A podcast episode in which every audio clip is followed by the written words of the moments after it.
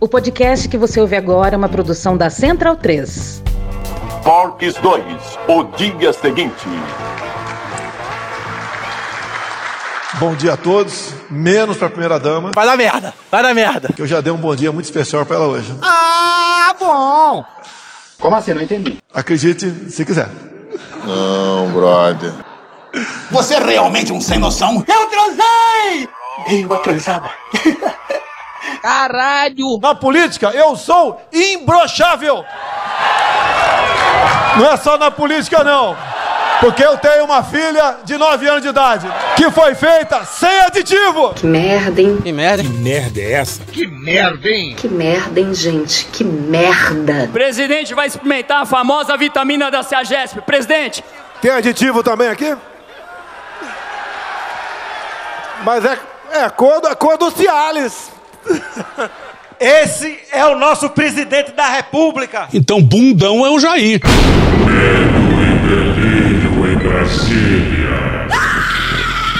É uma canalice que vocês fazem. Olá, bem-vindos ao Medo e Delírio em Brasília com as últimas notícias dessa bad trip escrota em que a gente se meteu. Bom dia, boa tarde, boa noite. Por enquanto. Eu sou o Cristiano Botafogo e o Medo e Delírio em Brasília, medo e delírio em Brasília.wordpress.com é escrito por Pedro Daltro. Esse é o episódio dias 1050 e 1051. Enfia no rabo, gente. Ó, como o cara é grosso. Bora passar raiva? Bora. Bora. Bora! Esse presidente não mais cumprirá! Agora repara na audácia desses Oi! Calma. Marta Salomão no dia 10 na Piauí. O governo federal seguiu liberando verba para as polêmicas emendas de relator, o chamado orçamento secreto, mesmo depois da ordem da ministra do Supremo Tribunal Federal, Rosa Weber, mandando suspender a execução desse tipo de despesa de forma imediata e integral.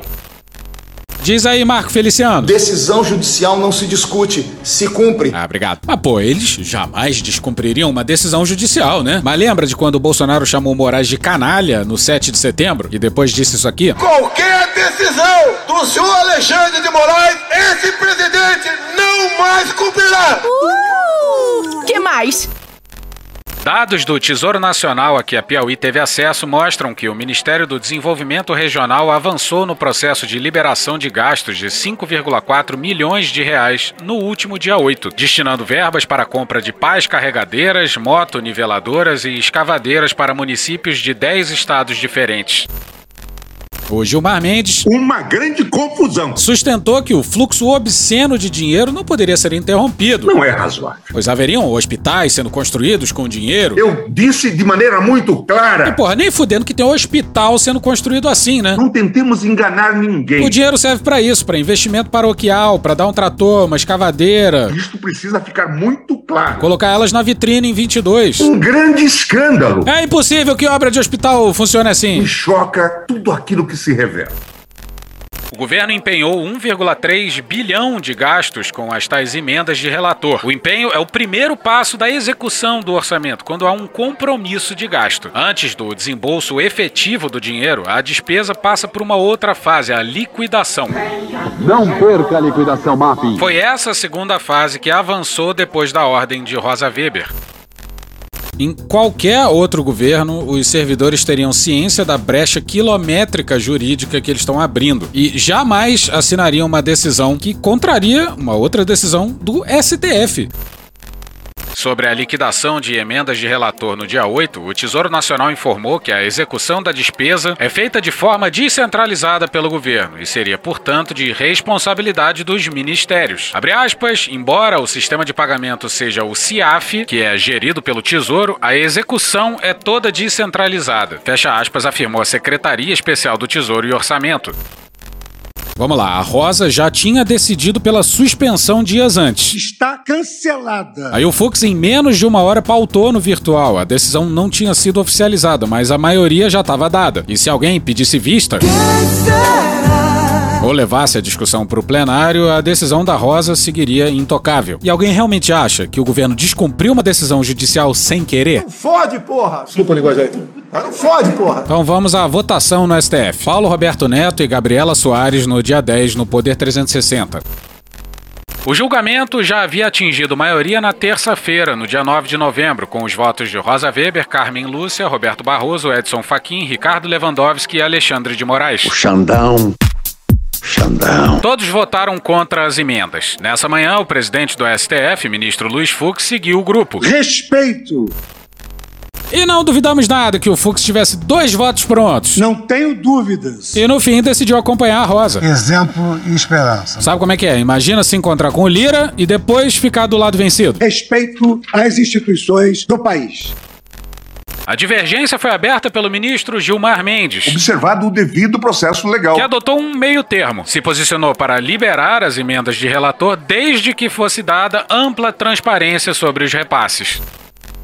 Pois é, mas o motivo de terem usado as emendas do relator é justamente o anonimato. Se houvesse publicidade e transparência, a Rosa não teria suspendido. O Gilmar já classificou uma decisão do Nunes como uma indecência. Um bom adjetivo para descrever a posição do Gilmar agora. Uma coisa é uma coisa, outra coisa é outra coisa. Gilmar que vai entrar para a história na companhia vencida de Castro Nunes. numa das decisões mais importantes das últimas décadas da Suprema Corte. A desmoralização da justiça já ocorreu. Para o decano do tribunal, não se deve demonizar o debate sobre emendas parlamentares. Pois é, as outras emendas seguem vivonas. Por que, que não usaram elas? Eu quero saber. A Rosa não demonizou nada, como acusa o Gilmar. Isso é um espantalho retórico do decano. E é o tipo de coisa que sairia da boca do Lira. Porra. E quem diz que estão impedindo a implementação do Auxílio Brasil, estão criando outro espantalho. Oh, I'm a failure because I haven't got a brain. E a Rosa não barrou a PEC como queria a oposição. Entendimento similar foi seguido pelo ministro Nunes Marques. Seu voto foi para que houvesse transparência e publicidade das emendas de relator para o ano de 2022. O famoso é proibido, mas se quiser pode. Ou então é proibido, mas vou deixar passar essa vez, hein? Quando é proibido é muito mais gostoso. Mas para ele não seria necessária qualquer alteração em relação aos orçamentos de 2020 e 2021, porque, abre aspas, ainda que passíveis de críticas, atenderam às normas então vigentes. Fecha aspas. Que argumentação, hein? E as normas vigentes desde sempre exigem publicidade e transparência. E impessoalidade. Ah, e o. Castro Nunes. Acho importante dar ao Congresso a oportunidade de regulamentar questão que a própria Constituição a ele atribuiu. Tem tudo para não dar certo. Porque o Lira vai se autorregular, né? Se o mercado se regula, por que, que o Lira não vai se regular? Teve ironia, né?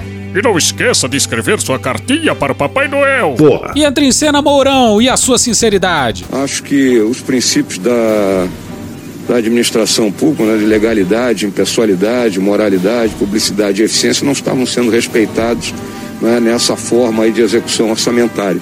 Então, acho que a intervenção do STF foi oportuna. Pois é, mas ele fala como se o orçamento secreto não fosse uma invenção do general Ramos, uma obra desse governo militar. Vários desses princípios aí não estão sendo aplicados aos gastos das Forças Armadas, não.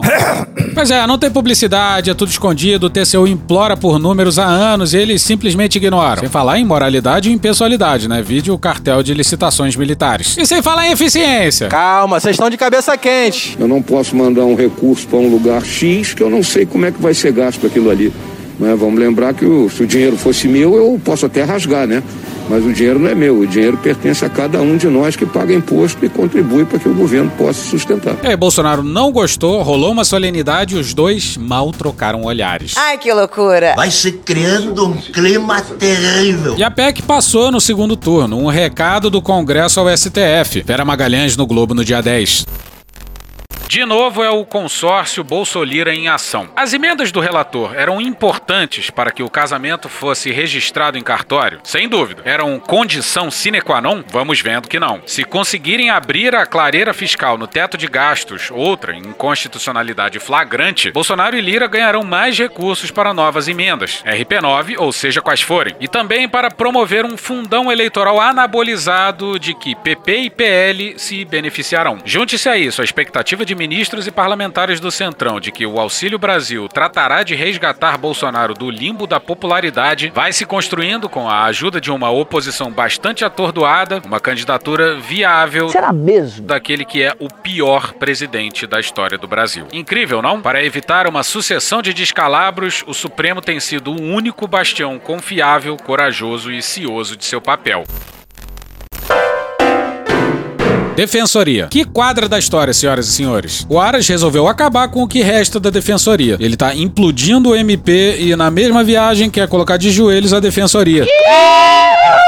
Bora pro Conrado Ubner Mendes no dia 10 na Folha.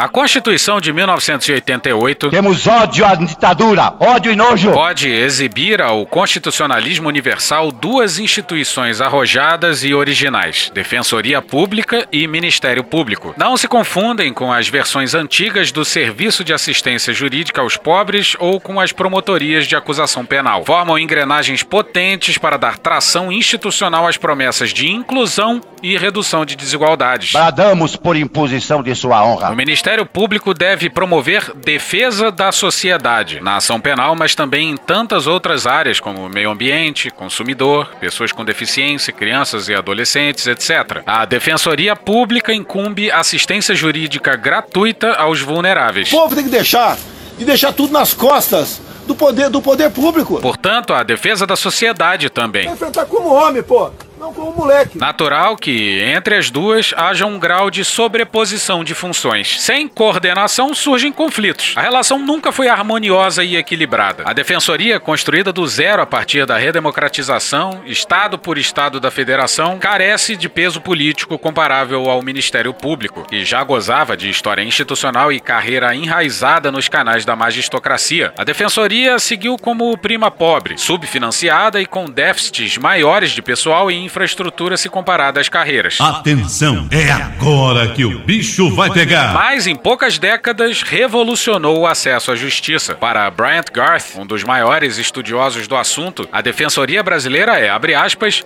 das instituições mais proeminentes no mundo associadas com o acesso à justiça, fecha aspas.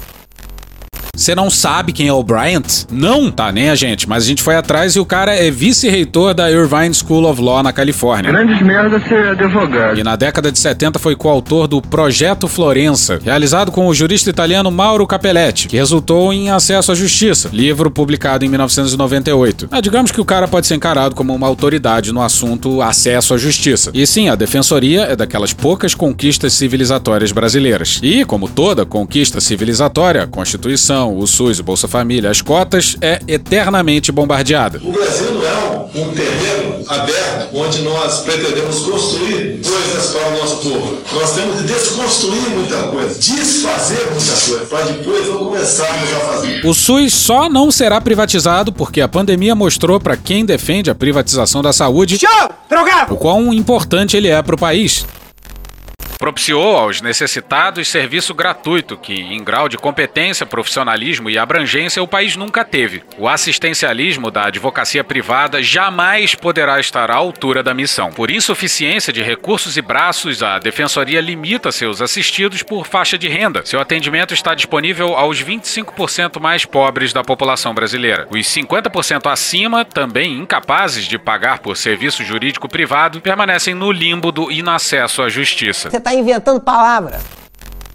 E a reforma trabalhista ainda força os trabalhadores a pagarem honorários em caso de derrota, o que só aumenta esse inacesso. Fala direito, rapaz. Inclusive, teve notícia de que a reforma trabalhista reduziu o litígio trabalhista, mas Pasmem. não trouxe os empregos que prometeu.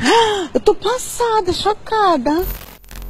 A defensoria não tem poder apenas para litigar judicialmente, mas competências extrajudiciais para prevenir litígios, não só em casos individuais, mas também em causas coletivas. Para exercer a complexa tarefa com eficiência, pode exigir de entes públicos e privados sem intermediação judicial documentos, informações, diligências, etc. Pode isso, Arnaldo!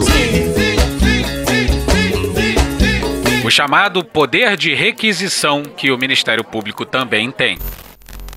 Pois é, e o Aras quer que esses privilégios sejam exclusivos do seu Ministério Público. Seu obtuso. Assim, a Defensoria resolve algumas demandas urgentes da miséria brasileira, sem bater na porta do juiz, sem consumir recurso e tempos judiciais. Ai, que absurdo. E consegue construir ações judiciais coletivas com lastro documental que a população pobre simplesmente não tem, diferente de mim e você. Augusto Aras, ecoando tradição do canibalismo magistocrático, questionou o poder de requisição, não do Ministério Público, mas da Defensoria. Propôs 22 ações no STF que alegam inconstitucionalidade desse poder das defensorias no país. Numa das ações, Gilmar Mendes, Ih, rapaz. relator, concordou com Aras. Me choca tudo aquilo que se revela. Isso é o que, Gilmarzão? Isto é uma indecência. Isso. Faquin suspendeu o julgamento. Ahá, uhul, o faquinha é nosso. Beijo, Faquin. O caso volta à pauta do STF nos próximos dias. Não, brother. Aras argumenta que esse poder quebra o equilíbrio da relação processual e fere a paridade de armas entre defensores públicos e advogados. Você fala quem é um advogado? Vigente há mais de 20 anos, nunca questionado pela advocacia, sem nenhuma prova de que tenha sido abusado pela defensoria, o poder de requisição agora é questionado pelo chefe do Ministério Público em defesa da advocacia. Faz algum sentido para você isso? Pois bem. Pois bem. O Aras busca uma paridade de armas nunca reclamada pela parte que supostamente sairia perdendo. E aqui vale lembrar da nossa camiseta no loja.medoedelirioembrasilha.com.br, que diz que se filho da puta voasse não se veria a luz do sol. E Gilmar, no tempo recorde de três meses, soltou seu voto. Acelera bem, acelera. A decisão é juridicamente cega, institucionalmente trágica e socialmente perniciosa. Caralho, o maluco é brabo. Também rastaquera, como o Gilmar gosta de dizer dos outros. Rastaquera, né? Cega porque a lei já admite diferenciações entre direitos das partes de um processo. E nem mesmo com esse poder a defensoria reequilibra as forças. Apenas atenua a desvantagem de assistidos. E daí? Quer que faça o quê? E nem vale lembrar das portas VIPs que advogados influentes têm nos tribunais, porque miseráveis não litigam contra eles. Suas urgências são mais existenciais: a fome, a saúde, a proteção contra a violência estatal. Trágico porque levará ao argumento da judicialização e a redução da já limitada população de assistidos que a defensoria conseguirá atender. Pernicioso porque só fará aumentar a desigualdade do serviço jurídico e da prestação jurisdicional. Na fantasia macabra de Aras e Gilmar, se advogado da Samarco em escritório da Faria Lima não tem poder requisitório, por que defensor público que pede acesso à água para crianças e idosos em Mariana deveria ter? Eu vou repetir. Na fantasia macabra de Aras e Gilmar, se advogado da Samarco em escritório da Faria Lima não tem poder requisitório, por que defensor público que pede acesso à água para crianças e idosos em Mariana deveria ter? Puta que pariu! Pois é, é isso que o Aras e o Gilmar querem. E assim seguimos em marcha militar para um rebaixamento civilizatório do Brasil. Em artigo clássico, Galanter mostra que a riqueza é determinante no resultado judicial. Pra caralho! No livro Why the Haves Come Out Ahead. Para reduzir o abismo, o serviço jurídico a vulneráveis precisa de capacidades especiais. O poder de requisição dá modesto passo nessa direção. Aras discorda. Ao miserável, nem mesmo a justiça justa. Tem que acabar a justiça. No máximo, a justiça mínima, desdentada, exaurida. Pois é, se você achou tudo isso o supra-sumo da vileza e do absurdo, espalhe a coluna do Conrado Minermente por aí. Ou, humildemente, recomende este episódio. Todo mundo precisa saber o que está acontecendo. Pedimos perdão por ter falado disso só hoje. Errou, sim. Errou muito. Se a desculpa colar, tinha saído lá no blog. É por isso que Deus te escolheu. Baita coluna da Flávia Bodio na Folha, mostrando o quanto a gente regrediu. Esse pessoal no poder aí é de algum século distante. Antiga Babilônia, 3750 a.C. Partone, um fazendeiro sumério, chega à aldeia próxima com uma grande novidade. Amigos, Há dois meses que eu e minha família decidimos fazer nossas necessidades. É questão do cocô. Em buracos, bem afastados de casa. Vamos acabar com o cocô. Desde então, ninguém mais ficou doente. Um vizinho comenta desconfiado. Onde já se viu ter que se afastar de casa para evacuar. Outro completa. Eu tenho liberdade de defecar onde eu quiser. Assim se rouba a liberdade de um povo. Vários aldeões se unem ao coro. A revolta se espalha e a civilização é condenada a viver e morrer rodeada de cocô. Aquele que abre mão de um milímetro da sua liberdade em troca de segurança, seja o que for, não terá nada no futuro. França, 1864. Com um microscópio, Louis Pasteur descobre o que tem azedado cervejas e vinhos da região: bactérias. O cientista percebe que, ao aquecer o líquido a 48 graus Celsius, os micro-organismos são eliminados. Ele recomenda que alimentos, bebidas e instrumentos cirúrgicos sejam fervidos antes do uso. Mais um um cidadão esbraveja. Eu tenho liberdade de decidir se vou ferver as coisas ou não, pô. A notícia se espalha e todos aderem ao movimento. É o fim da pasteurização. E a humanidade é condenada a morrer de diarreia e infecção. Lamenta todos os mortos, mas é o destino de todo mundo. Inglaterra, 1940. Após retornar de férias, o médico Alexander Fleming lembra que esqueceu em sua mesa placas com culturas de Staphylococcus aureus, uma bactéria altamente infecciosa. Ele repara que as placas estão cobertas de um mofo e que ao redor dele não há bactérias. Ele indica que o fungo, batizado de penicilina, seja usado no tratamento de infecções. Mas um médico protesta. Eu tenho liberdade de decidir se vou dar um fungo pro meu paciente ou não, porra. O médico tem a liberdade total para trabalhar com o paciente. Total. Um cidadão comenta. Esse mofo é uma invenção dos soviéticos para acabar com o capitalismo. Será que não estamos enfrentando uma nova guerra? Qual o país que mais cresceu seu PIB? Não vou dizer para vocês. A notícia de que Fleming estaria empurrando um mofo comunista Alguém conhece algum empresário socialista? Algum empreendedor comunista? se espalha e é o fim dos antibióticos. Acabou, porra! Brasil, 2021. Estou no limite, Brasil. Durante uma das piores pandemias da história, Histeria, histeria, histeria. Histeria, histeria. Histeria, meu Deus do céu. cientistas conseguem desenvolver vacinas em um tempo recorde que reduzem drasticamente as taxas de mortalidade. Eu não tomei a vacina. Quem quiser seguir meu exemplo, que siga. Quem não quiser, que não siga. Isso é liberdade. Mas um cidadão de bem protesta. E a minha liberdade de não tomar vacina, onde fica? Uma mãe também se revolta. Eu sou livre para não dar vacina pros meus filhos. E um presidente declara: Se um cidadão não quer tomar a vacina, é o direito dele, ponto final. Jair Messias Bolsonaro! Não vai ser o fim da civilização, mas bem que merecíamos. Que Deus tenha misericórdia dessa nação.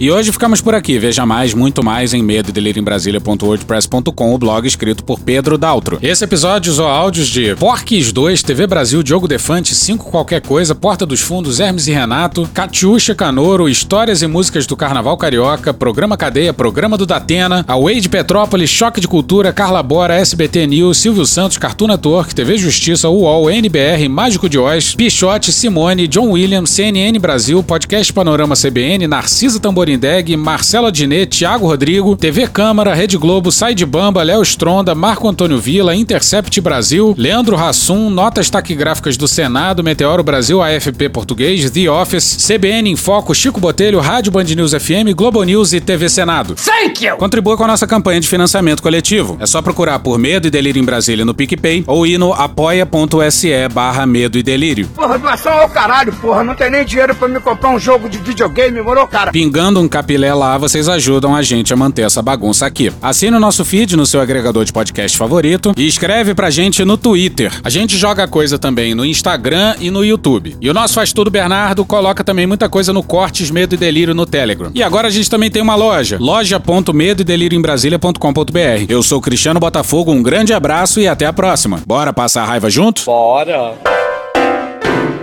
Permite uma parte? Não lhe dou a parte. Não lhe dou a parte. Sérgio Moro é um desconhecido. É um desconhecido como era o Wilson Witzel. Me digam uma só ideia de Sérgio Moro, um só pensamento em termos de Brasil de Sérgio Moro que não seja relativamente ao que se chama de combate à corrupção. E nós estamos falando de alguém que seria candidato a presidente da República, não a justiceiro geral da República, aliás, cargo que ele já ocupou. Então, o que Moro pensa sobre economia, por exemplo? Qual é a ideia de Sérgio Moro sobre economia diante. Essa é a grande pauta. Tá aí o desemprego, a inflação. Qual é, qual é a ideia, qual é o pensamento de Sérgio Moro sobre economia? Não se tem noção. Daqui a pouco o Moro aparece com o Paulo Guedes e aí pronto. Porra. Porra. Porra! Porra! Putinha do poço. Problemas? Pornô. Pornô. Paralelepípedo de crack? Paralelepípedo de crack? Paralelepípedo de crack. Presidente, por que sua esposa Michele recebeu 89 mil de Fabrício Queiroz? Parte terminal do aparelho digestivo. Pum. Que bom do bom. Agora, o governo tá indo bem. Eu não errei nenhuma. Eu não errei nenhuma. Zero. Porra! Será que eu tô errando falar isso daí? Não tem como não dar errado. Vai dar errado. Tem tudo para não dar certo. O cu dilatado.